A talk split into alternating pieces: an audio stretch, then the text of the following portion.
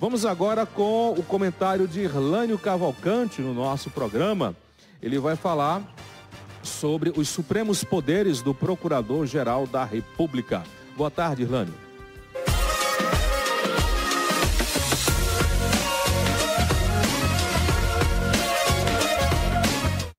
Meus caros, o presidente Lula está em vias de escolher o novo Procurador-Geral da República e há toda uma especulação em torno desse nome.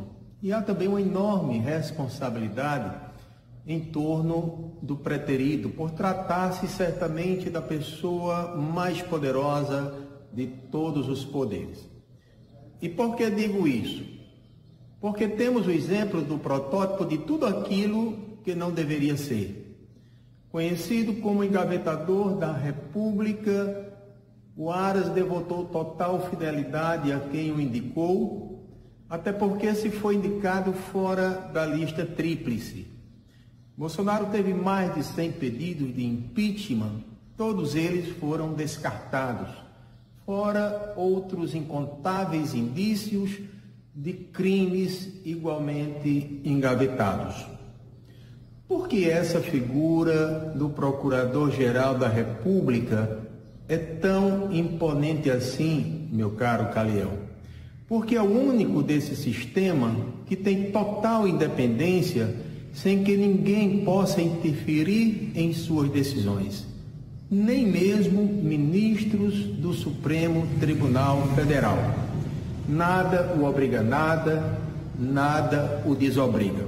Portanto, para que não tenhamos outro subserviente, é preciso saber escolher para que esse legalista seja assim também democrata, constitucionalista, republicano e que pugno pelo devido processo legal. E que sua indicação não tenha o viés de engavetador da República, como foi o Aras.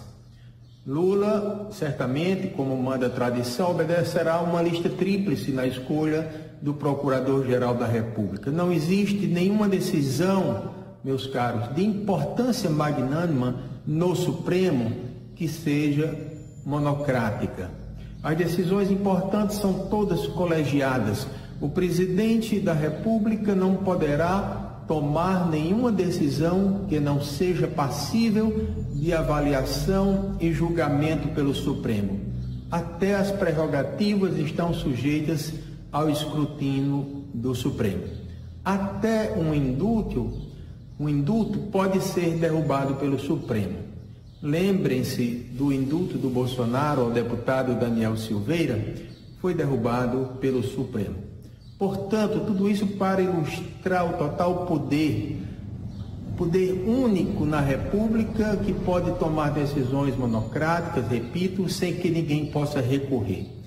É o Procurador-Geral da República, o Senhor dos Senhores. Até se o Supremo enviar uma denúncia para que a PGR acate, isso é discricionário do procurador que acata ou não. É, portanto, o único que pode, repito, tomar decisões monocráticas sem que nenhum outro poder venha a interferir. E em sendo assim, isso é correto? Eu penso que não. Por isso, tem causado tantos problemas e danos aos precisos encaminhamentos. Agora, muita gente vai dizer, assim como Bolsonaro colocou um deles na PGR para se proteger, Lula certamente fará o mesmo. Não é bem assim, é diferente. Bolsonaro fugiu da lista tríplice e colocou Aras por conveniência.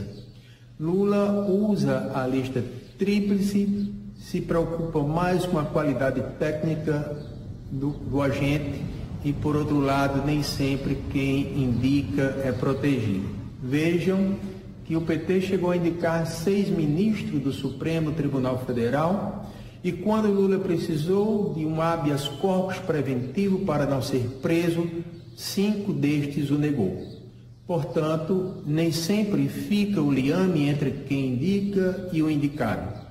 Concluo dizendo e repetindo que o Procurador-Geral da República é o agente com mais poder no sistema e certamente mais independente, embora Aras tenha sido um capacho e um covarde engavetador de denúncias no governo Bolsonaro.